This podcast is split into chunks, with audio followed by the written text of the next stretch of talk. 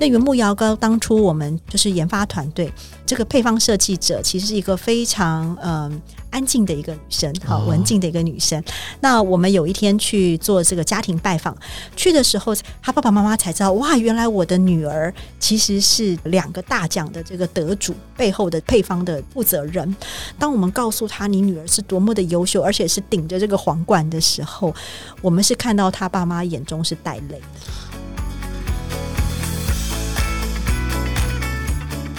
旅行者爱旅行未来，大家好，我是瑞，欢迎收听由 Urater 说人才平台制作的 Podcast 节目《职业旅行家》。最近常常跟大家聊 ESG 哦，但如果你认为 ESG 只跟绿能减碳有关，那你就大错特错了。要打造真正结合 ESG 的商业模式，除了考验团队的商业嗅觉，还需要有突破框架的创意、超乎常人的坚持以及毅力。本集职业旅行家邀请拥有全球最绿美妆品牌称号的欧莱德，来分享十多年来坚持创新，以及他们认为二零二三年的绿色人才应该拥哪些特质呢？让我们欢迎欧莱德蔡颖总经理。嗨，瑞，还有呃，我们所有的听众朋友，大家好，我是欧莱德总经理蔡依。刚开场的时候就听说欧莱德自己有在做 podcast 节目，还有现在觉得十分的紧张，不紧张。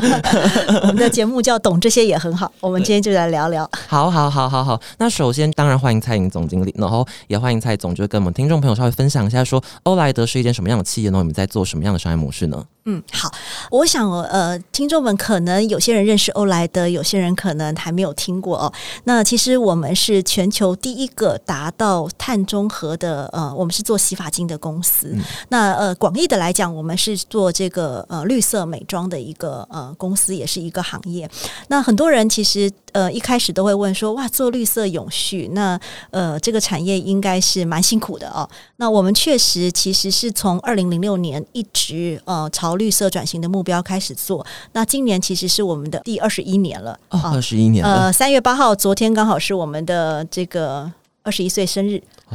生日快乐！啊，对对对，我们在妇女节创立哦，为女人而做。但是就是说，在当时我们是二零零六年决定要做绿色转型，那那个的起源起源也是蛮特别的，因为我们的创办人葛望平董事长，那他当时因为在创业的那一年，其实也是他父母双亲呃离开的那一年啊，那个时候都是因为有一些算是一些疾病啊。那在疾病的过程当中，其实也给了葛董很深的思考，因为对他来说，他觉得哎，其实我们日常生活用的。这一些用品啊，其实都有还蛮多的这个有风险的物质，嗯，所以他也希望从这个地方，等于说也不是只为自己做，其实也为大自然而做。所以我们当时的这个 slogan 就是说，呃，我们知道自己要一瓶什么样的洗发精，但我们知道河流要一瓶什么样的洗发精吗？那到这两年，大家知道整个气候变迁变成大议题了哦，ESG 也变成大议题，所以我们过去啊，真是苦守寒窑十八年哦，就是呃很认真的做了这个十多年的。转型之后，现在也成为一个就是算是大众还有很多的教育，然后产业大家都非常重视的一个内容。我想先简单介绍到这里。好好好好好，哎，那好奇一下，就是说欧莱德除了可能洗发精以外，你们还要卖什么样的商品呢？我们其实很多哎，其实呃，洗发精是当初大家第一个认识我们的商品。那为什么呢？因为我们是从沙龙起家，我们从专业发品开始。那你知道，在呃十几二十年前哦，第一个我们公司是是小公司起家，五百万创业，所以当时的状况，第一个没有广告费哦，也很穷啊。那但是就是说，在做的过程里面，因为我们把所有的研发费用，其实都是我我们所有的广告费用，其实我们不花。当时前面十年，那我们花很多的经费。其实是在研发的部分。那第一个口碑做起来的原因，就是因为当时非常多的沙龙老师，他们其实是我们一个人一天只需要洗一一次头发嘛，所以我们只要接触一下这个一次这个洗发精。但是他们一直在帮客人服务，你要写几十颗头，对，几十颗头。那你知道那个他们很多很多的沙龙老师，其实手都是过敏跟红肿的，因为他一直接受到这些有高风险的物质。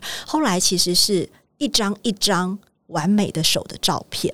出自于设计师老师的照片，其实撼动人心。因为很多人发现，哎，这些老师们的手怎么这些伤、这些过敏啊、这些红肿都好了。其实慢慢的，这个欧莱德是从这个地方打起口碑。那后来，当然我们除了洗发精，包括身体的沐浴乳，我们包括也有呃牙膏，我们牙膏也拿世界冠军。其实欧莱德很特别哦，我们是一个。呃外。外面人称我们很会得奖的公司 的一个品牌，那我们其实包括也有牙膏，然后包括有这个所谓的呃身体乳，还有脸部的。其实我们后来是整个美妆，就等于说从头到脚。我们其实都有在做，那未来当然还有更多的，只要跟绿色永续有关，都会是我们的可能性。了解，了解，了解。我这边非常好奇一个问题哦，因为其实呃职业旅行家节目其实之前一直来访问过非常多可能新创公司的呃创办人或者是老板等等的。然后刚刚听到就是描述欧莱德最早的经历的时候，我第一个想到的事情是说，因为那时候二零一一年嘛，你们做了第一款碳中和的洗发精，对。然后其实那时候非常早，因为回想到那个时期的话，可能世界还在宣扬说，哎，随手关灯，然后什么节能，而且节能也。不是因为爱地球节能，是因为世界需要电力这样子。那蛮好奇，说那个时候你们会担心说，比如说这样子。呃，绿能的商品可能会卖不出去，或者是比较难找到，就是 product market fit 的部分嘛。好，瑞，你刚刚先讲到了一个关灯哦，我我顺便也在借你的这个节目呼吁一下大家。其实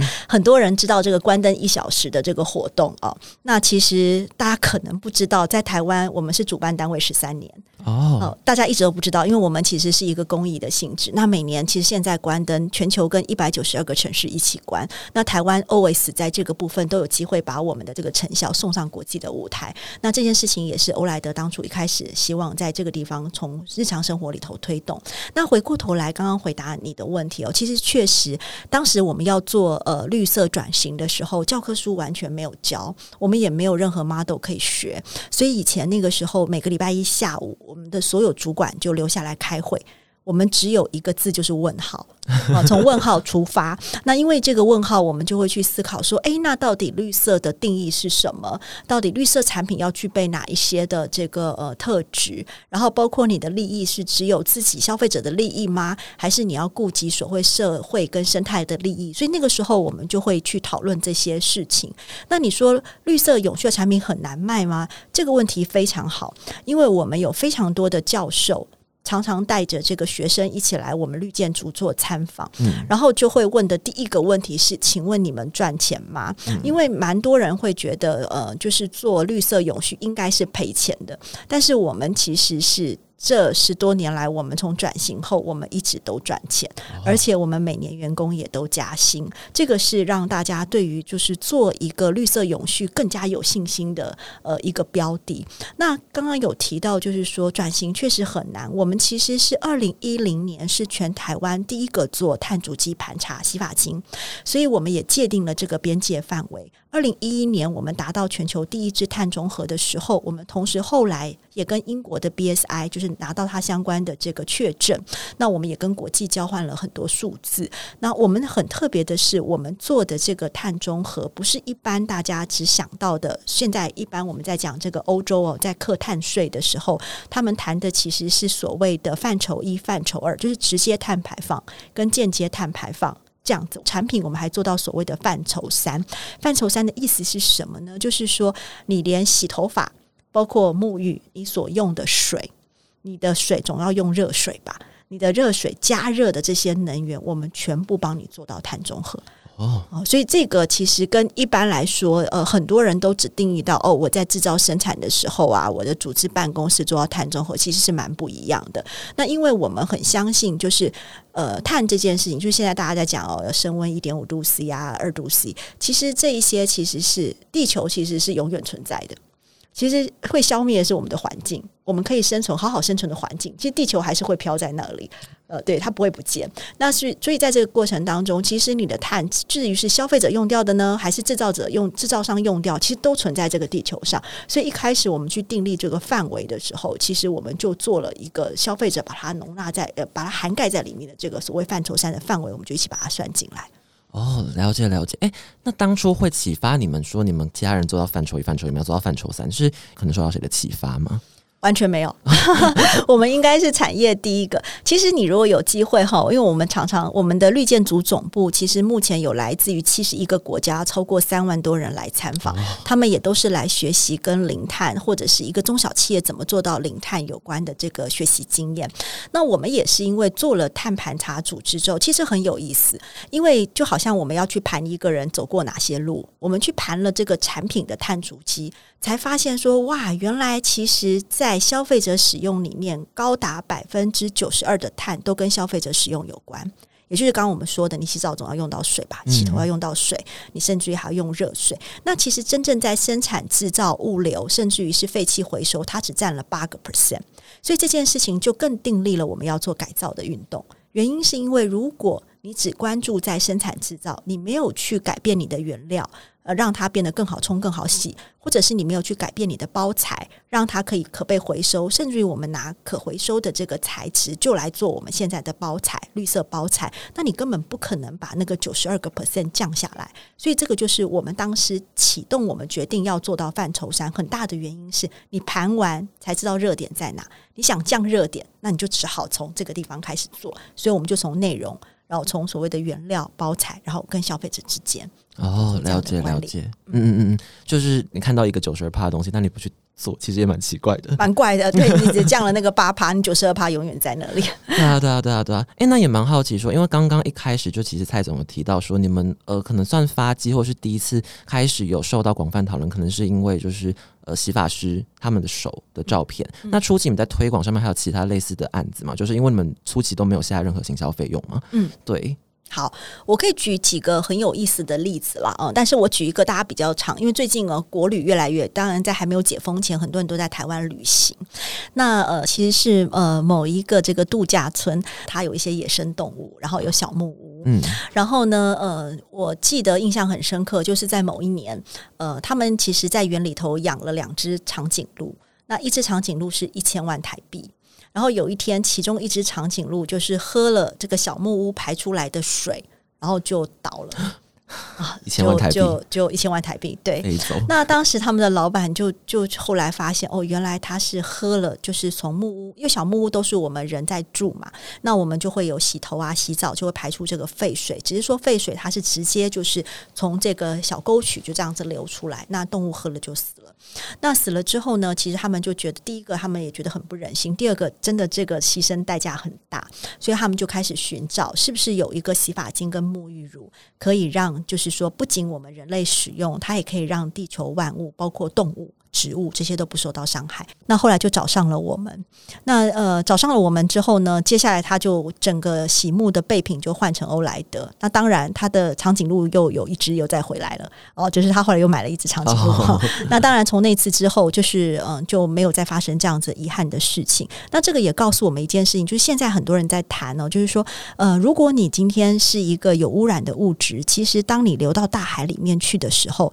呃，鱼虾吃了之后，还又回到。到你的餐桌上，其实它是一个循环，所以大家开始有这个共识了之后，包括呃很多人就知道嘛，因为海龟的一只这个。鼻子里面就是有一支塑胶吸管，那全世界就禁开始禁用塑胶吸管。然后现在也有很多的报告发现，很多的鱼哦捕猎上来的时候，里面有很多塑胶粒子。哦，那我们就可以思考，像我们公司所有的这个洗发洗沐的这个瓶子，我们从二零一七年之后，我们就全部都用所谓的 PCR，就是 Post Consumer Recycle。那它的意思，顾名思义，就是所谓的用回收材质，百分之一百回收材质回来做。那你可以想想看，我们一年卖大概一百万支洗发精，如果这一百万支洗发精我们不是用回收材质回来做，那就代表有一百万支洗发精的空瓶子会流向大海。嗯，因为台湾其实，呃，我觉得台湾教育非常的棒，就是我们从小都被教育分类一二三四五，这个是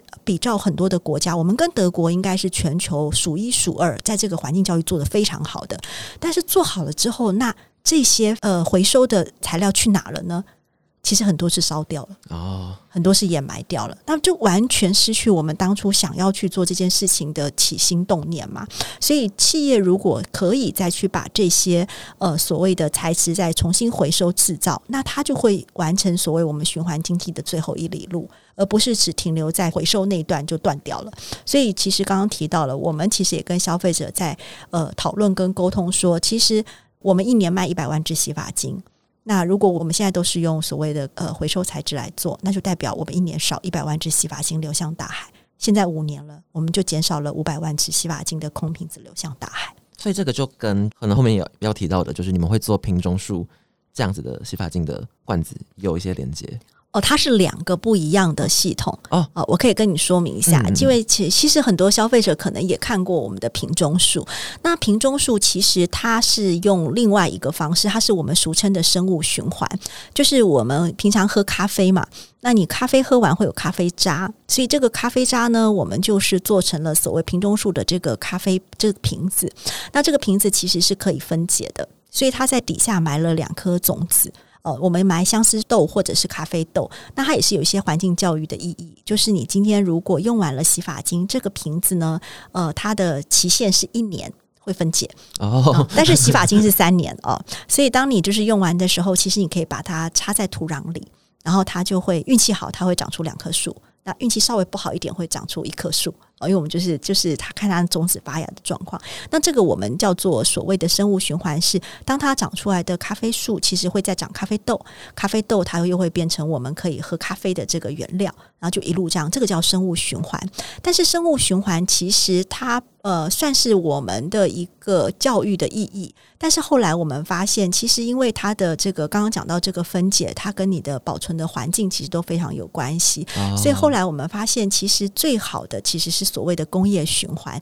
就是刚刚我提到的，我们的塑胶其实有将近四百到五百年的生命，但是我们是人类发明塑胶，其实是一个非常代表进步的一个理念，也是一个里程碑。但是关键是在于我们在使用它的时候，并没有真正的不断的循环，而是用一次就丢掉，所以才会产生这么多塑胶的问题。本身不是塑胶的错，其实是我们在使用上面。所以后来我们就是。整个就是大量的，我们都导入所谓刚刚讲的工业循环，就是塑胶够多了，我们只要让它一次一次一次不断的在被利用，那当当然它就可以降降低非常多在地球上面所谓的这些呃塑胶石化来源的废弃物。哦，了解了解。我补充一下瓶中树，因为大家我觉得大家有兴趣可以上网去查瓶中树的影片。我记得这好像早期就是一些记者媒体也有采访过瓶中树的这个瓶子，对对，然后那时候它是埋在土里面，它真的会变成有点像土壤的感觉。对，它就是捏碎了时候有点像蛋壳，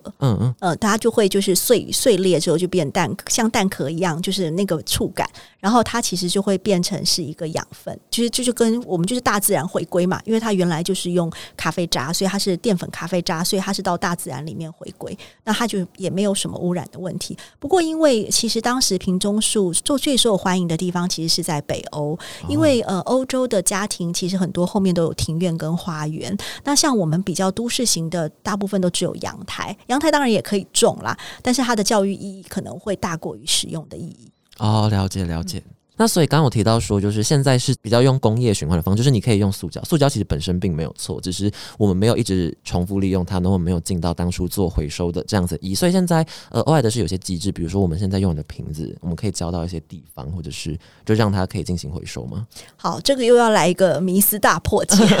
因为那个瑞问的问题也是常常我们会被问到的哦。因为现在我们可能常常会看到有一些在百货公司或卖场，有些品牌它鼓励大家就是拿空瓶子回去回收，然后他可能也会再给你一些优惠啊，或者是给你一些鼓励。对，但是呃，其实呃，这个也没有不好哦、但是我们其实倡导的，希望大家用的是公公共的回收系统。因为我们举个例子，假设你昨天晚上喝了五瓶的不同品牌的啤酒，你总不会第二天早上起来骑着你的车或开着你的车去把五个瓶子还给五家公司嘛？那其实这样子你的排碳量是更高的。可像台湾也好，世界各地也好，其实大家都在制定有关于回收，所以我们在家里就可以就地回收。譬如说，你只要分好，这个是塑胶，这个是铝罐，这个是铁罐，这个是玻璃瓶，其实任何地方都可以做这样回收。那它进到了所谓的回收厂之后，我们做制造商的就是到回收厂去找这个材质。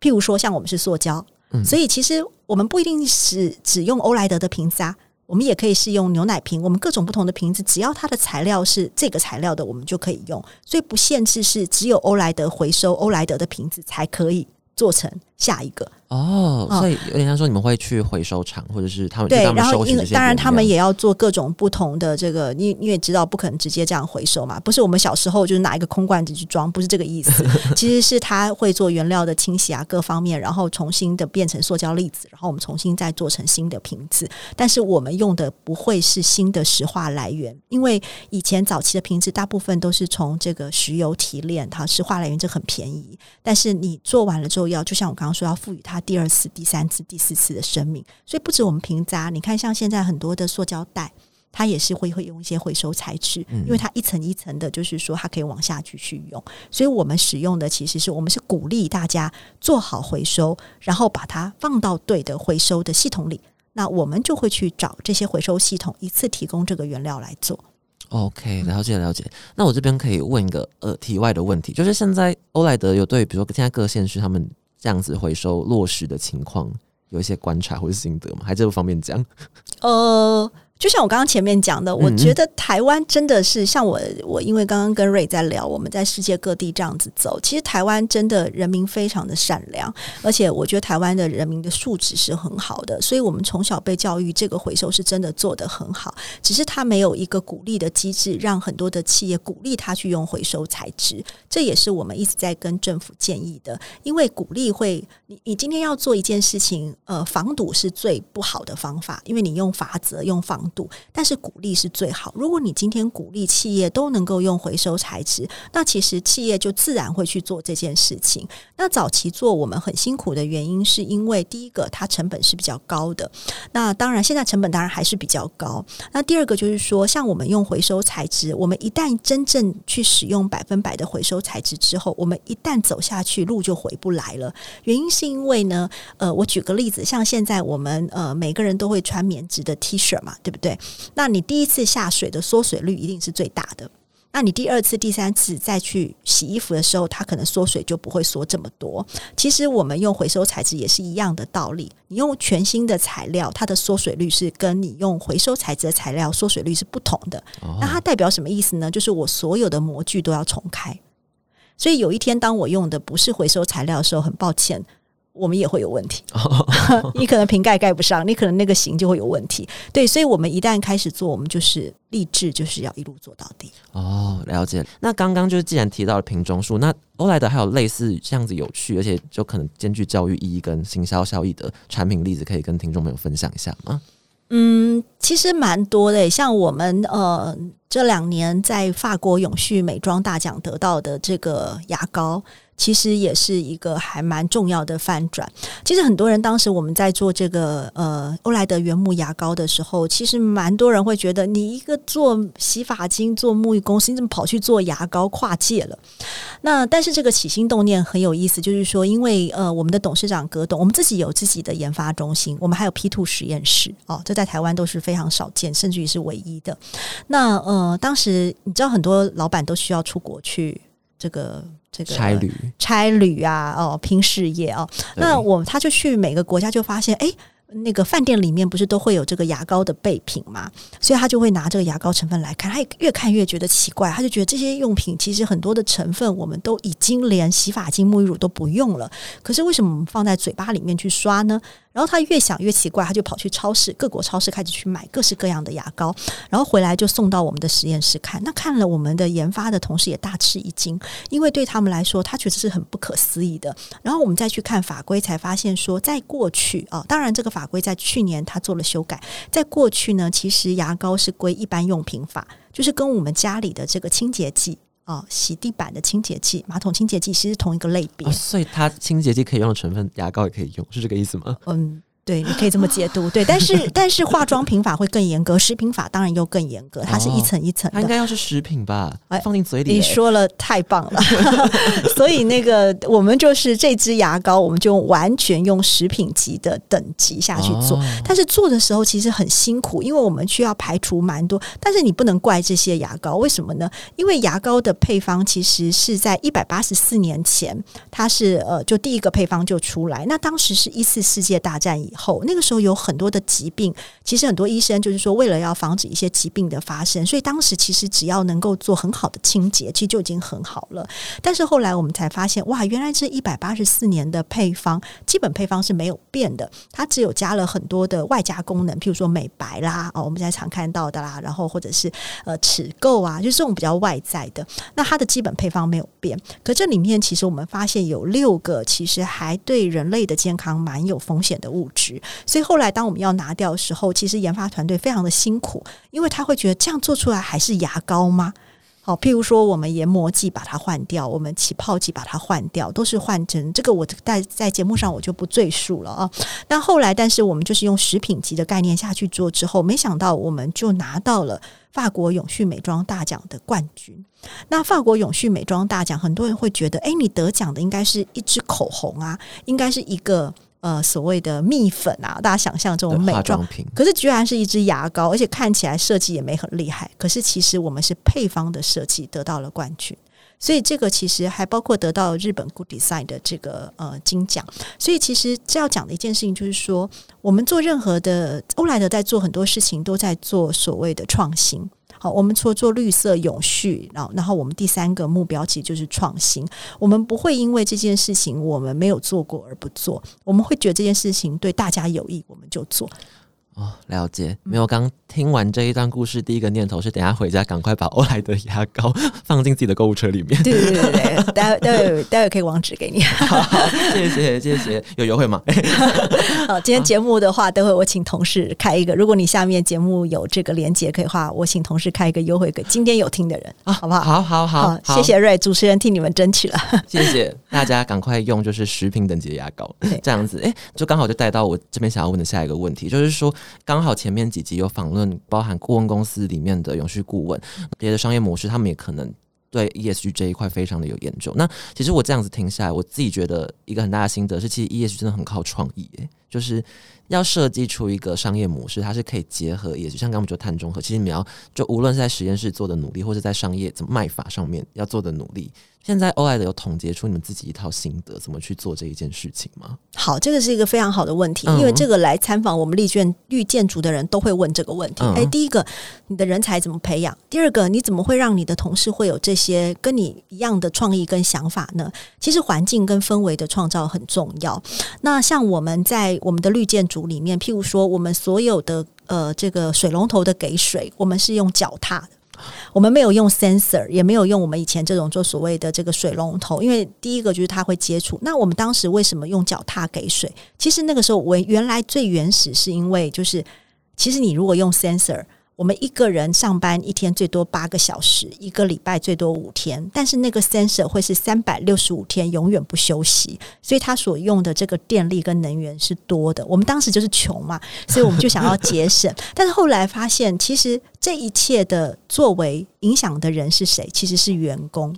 因为在用的人其实是员工，所以员工当他今天去洗手的时候，他会用这样子的一个脚踏给水。他回到自己座位上去做设计的时候，他就会把这样子的一个想法放进他的设计里面去思考。所以我们创造了一个工作的环境，本身是跟 ESG 永续其实是融在生活里面，它不是刻意的。所以当他这么做的时候，其实我们的员工感受到，我们自然就会设计出，就会去思考这些事情。那我们设计的产品自然就会有这方面。的创意哦，了解了解，我自己也蛮认同这一点的，因为我自己在，因为我也是做行销的人嘛，然后有时候在发想创意上面，我发现很多时候其实都是你的 database 跟你经营在那个长期环境里面，因为其实很多时候新的想法其实都不是新的想法，是你把两个旧的东西装在一起，对对，整合在一起或连接在一起，你就会出现。但当你有很多这样子 ESG 或绿色的美材。你就很容易，就是脑袋里面就会自己蹦出，就是它整合到商业模式上面会发生什么样的事情。没错，对对对，像比如说刚刚有提到说是葛董看到的牙膏吗？还是你们的其他的人？是葛董先看到，然后后来我们大家就开始收集牙膏，大家就各式各样看。那包括我加入公司之后，我也很爱看牙膏的成分，虽然我不懂，但是但是后来发现哇，原来这个。这个千变万化，它的形容方式、成分形容方式有各种不同的表达方式。对，不过我也跟就是听众也说，因为就是当然我们做了这个很大的突破之后，我们也很开心看到，就是政府在呃去年的时候，其实它就是法规就改了，对就是把它纳入所谓的这个最少把它放到化妆品法里头去。虽然还没有到食品啊，因为如果到食品，很可能就挑战会更大。但是最少它把它纳入化妆品法里头。哦，想到法规，就是因为其实今年会有很多人来找，就是我们 Urator 或者是很很多其他有做业绩相关的媒体也好，教育组织也好，有很多企业也是因为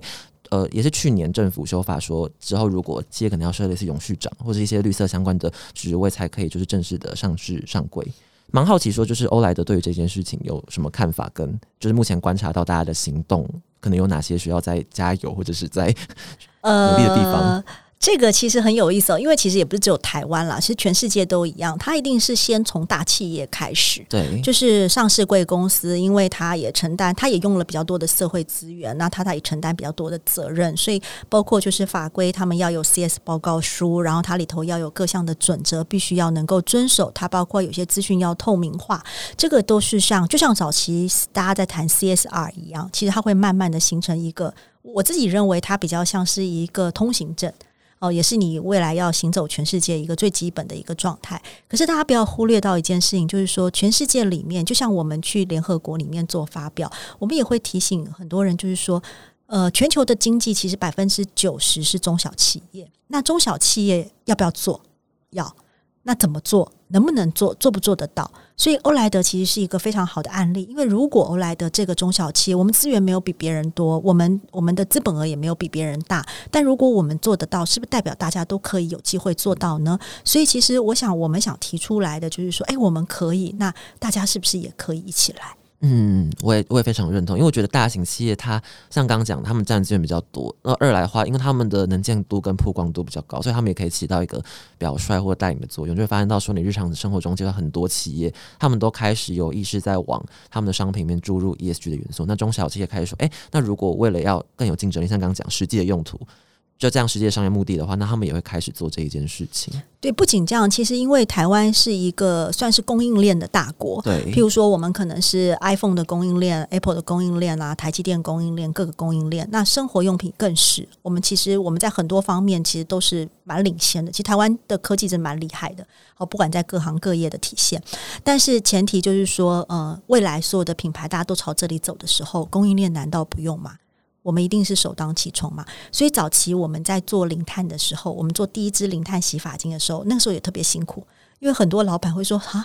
我为什么要跟你一起做碳足迹盘查？我还得算我的这个卡车里面几吨，然后哪些吨位是你的运送？” 就那个时候，很多人觉得非常不可思议啊。但是我们其实我们也不是，就是因为我们那个时候也小嘛，但是我们一直以来都秉持一个观念，就是你的未来比我的未来重要。就是呃，跟我们一起的合作伙伴后来都蛮了解，就是我们其实还是蛮小的。那我们现在很多的供应链都比我们大。那为什么比我们大？因为当时他跟我们，譬如说刚刚讲做这个呃 PCR 的瓶子，百分百 PCR 回收瓶子，他现在接的是世界各国的生意啊。因为全世界的法令都会改，全世界大家的这个观念都会进步。可是。他会跟他最早期跟我们做，然后我们只跟他说，等到有一天你变很大的时候，记得欧莱德订单你还是要接 哦，这是我们唯一的要求。那我们他所有的技术都可以，我们都没有绑，他都可以公开。所以现在我们非常多的供应链接的都是国际的大单，那我们很开心啊，因为我们一个人做不会让地球变好，但大家都一起做的时候，其实这件事情才可能被改变。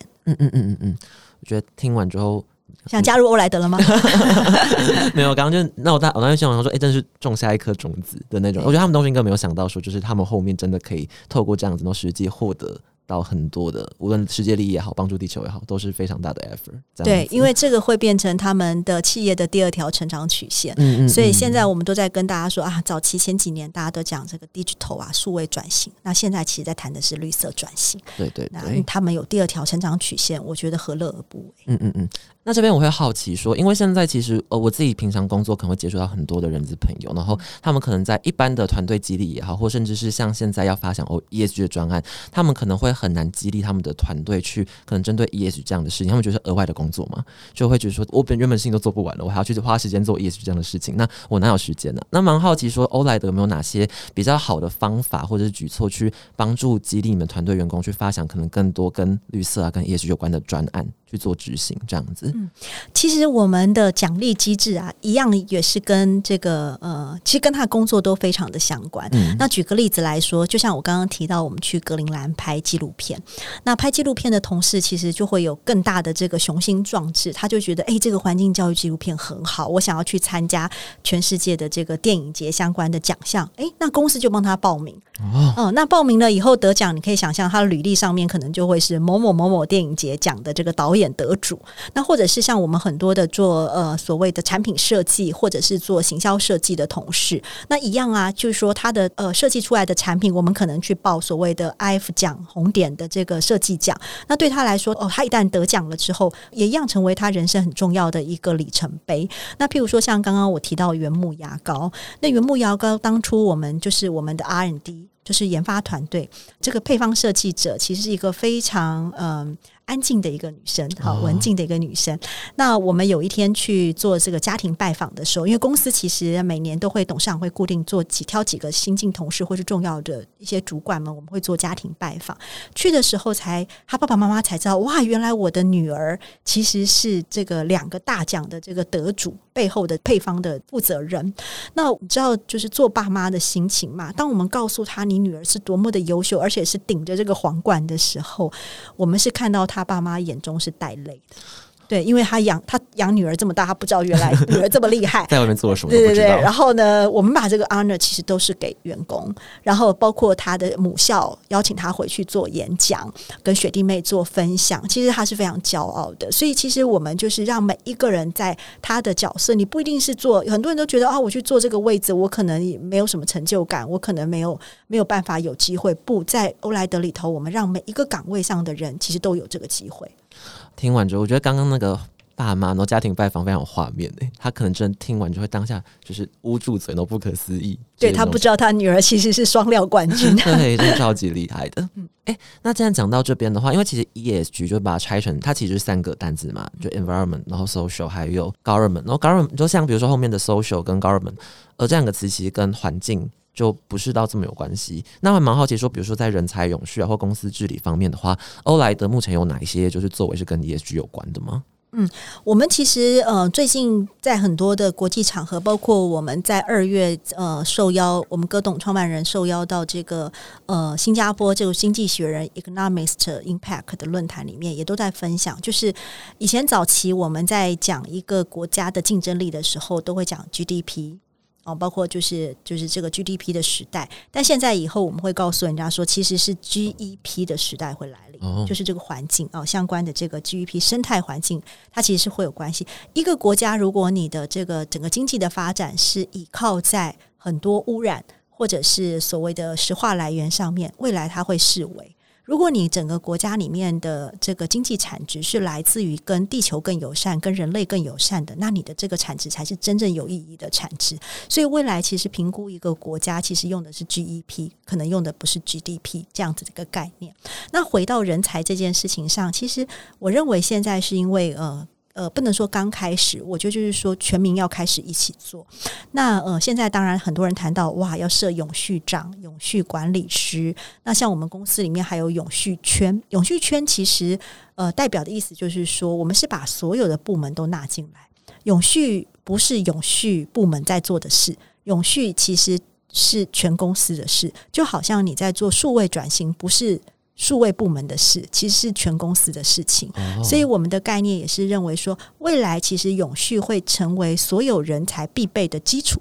就好像早期我们。呃，刚在做所谓数位转型的时候，很多人就说啊，那你要会数位行销啊，你要懂得社群。现在谁不会用社群？大家都会，所以它会变成是一个基础。然后接下来在基础里面有专业，所以我觉得人人其实对于在永续上面的专业的这个呃素养，其实是要不断的自己要精进之外，然后当然如果你特别对这方面有兴趣的，譬如说未来有很多职业会产生，都是以前没有的，譬如说碳管理师哦，你在计算碳排查这个是需。要要的哦。那譬如说有很多呃，包括刚刚讲到永续相关的人才，可能以后也会都出现哦这一类的，那可能都是以前没有的职业，但是现在学校都在教了，然后渐渐的这些孩子们会出来，变成在社会上进入到工作职场。嗯，了解了解。哎，那如果像刚提到，比如说我们或者现在认为典型的绿色人，可能像什么永续管理师啊，或者是呃碳排放、碳会计师，我记得有这个职位。呃，就是绿色会计啦，应该算是绿色里面，就是说你要把环境，就像以前我们的财务报表里头，其实跟绿色没有什么关系。嗯。但是现在你可能在里面，譬如说像我们公司的财务报表，我们的碳权就会从所谓的费用变成资产，那也是一种管理。对，所以其实，在各行，就是你的每一个部门里头，跟这件事情未来都会有关系。嗯嗯嗯嗯嗯，OK，了解。那那如果换一个问法，就如果说欧莱德今天自己要招募人才的话，那刚提到说，其实每个就是每个人才，他每个 position 现在都会跟绿色有关系。那你们要怎么去筛选出，或者是看出这个人有没有这种绿色感，或者是 绿色的品质？好，呃，这个其实这个从欧莱德。决定做绿色呃转型的时候，就是十几年前就开始，我们会有一个绿色公约。嗯，其实我应该这样说，就是呃，所有的员工哦，其实要自发性做，他才会开心。你去逼迫他做，他都不会开心。所以我们会有一个绿色公约。其实应该是说，呃，你认同我们这个绿色公约的的同仁。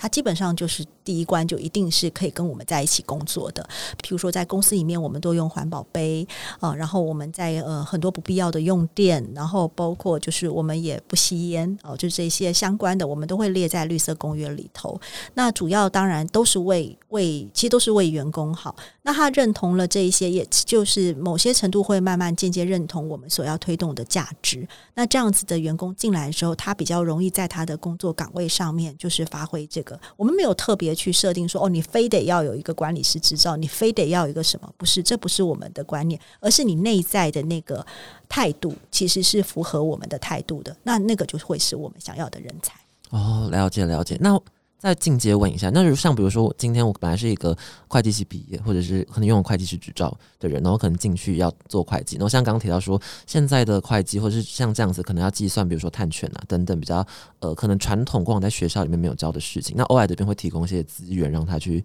怎么做学习之类的吗？就学啊，因为 因为其实应该是这样说，现在这个这个绿色永续，我认为它叫做现在进行时，嗯，哦，它呃并没有完全的到了一个阶段，就一直不断的在往前，所以无论是在各个部门别里头，其实都要不断的精进。所以不管你是做设计的也好，你做会计的也好，你铁定学校教的跟这个都不见得会完全有关系，所以都是进到职场里面，我们就会让我们大量的希望员工学习。其实，在公司里面是非常鼓励员工进修。学习，然后包括我们内部也会有很多的课程，哦，跟永续有关的哦，包括风险评估有关的，我们其实都会让各个部门的人，不论你是什么职位人都可以参与。哦，了解，了解，了解。好，那最后的话也想问一下，说那如果可能以未来，通常讲五年计划或三年计划等等，那欧莱德目前这样子的计划，大概会是什么样的面向呢？我们绿色永续之路绝对不会变，这个是品牌当初也是它的精神，也是它的灵魂了哦。那呃，我们其实在做的所有的事情，其实回归的大概都是跟环境教育有关。所以为什么像去年我们去格陵兰拍了纪录片？其实理论上来说，欧莱德也不是。制片公司，然后它也不是 Google 或 Apple 这种大公司，为什么一个中小企业要去拍一个环境教育的纪录片？那无非就是说，希望呃，到了所谓气候变迁的第一现场，然后让大家知道，哦，其实这件事情离我们是蛮近的。那我们可以从我们自身开始做一些改变。所以，不论是我们现在的这个总部的参访哦，其实也都是都是开放的。然后，包括我们在做环境教育的纪录片，这些大概都是为了。嗯，就是刚刚讲到，呃，算是一个品牌的使命嘛。那你如果问说未来我们可能在呃整个的规划上面，我觉得只要是跟绿色永续有关、跟 ESG 有关，其实就是我们要做的事情。所以公司也很有意思，就是有时候，呃，像你刚刚说你念行销的，行销同事也会来提案啊，我想做一百件事情，那我们怎么来判断呢？凡是跟我们的绿色地图没有关系的就别做啊，呃，因为资源只有一份嘛，你不可能什么都做，所以我们就是非常的精准的定义在这个地方。嗯，了解了解。我觉得想象如果要加入欧莱的话，就真的要对这一块非常的有 passion。我觉得人人都可以有 passion，嗯，对对，就只是说在欧莱德里面，我们会有那种就是真的会很有热情，因为你做的事情不是为自己，其实你是在也不是为地球做。我其实有时候会在跟很多年轻伙伴讨论的时候，就说：“哎，如果你为地球做，听起来好像觉得有一点远因为那跟自身的利益好像没有办法很直接关系。可是其实实际上你是在为自己做，你在为自己想要争取一个好的环境做，你在为自己的家人、自己所爱的人，甚至于如果有孩子的你的下一代而做，那那个时候你的动力就会非常的强，因为我们现在做的每一个决定，可能都是十五年后才会看到结果，但我们现在什么都不做，十五年后就什么都没有。嗯，了解了解了解。今天的访谈大概就在这边先告一个段落，然后非常谢谢，就是今天的蔡总非常精彩，讲了非常多，就是我觉得现在台湾嘛算是非常前锋的，我觉得大家都很值得学习的有关 ESG 进的案例这样子。那我们今天的主要旅行家就到这边告一个段落，然后如果以后购买原木牙膏 相关的话，就是如果后续有如果争取到的话，就是会在节目的介绍表单里面。那如果上面的话，其实之后欧莱德职缺应该会上到我们 u r a t 平台上面。然后如果你真的对于经营这块绿色事业非常有兴趣的话，就是鼓励大家去投递欧莱德里面的所有职缺，因为每就是大家很常在谈说绿色人才，好像你一定要有考一个什么，像刚刚提到永续管理师的执照，你才可以。是对，其实真的不一定，就是你要有心的话，你每一个职位其实都跟绿色可以是有结合的。你只要想要进到未来的产业，你就来欧莱德。对，这个是我当时加入的时候，我的董事长告诉我的这一句话。啊，太太太杀了，太杀了哈对，太杀了。我觉得我们节目听众非常多人都想要进就是未来产业、前瞻性的产业。对，谢谢。谢谢，谢谢，谢谢蔡总。那我们今天就告一个段落，大家拜拜。好，拜拜，谢谢瑞，谢谢所有的听众朋友。thank you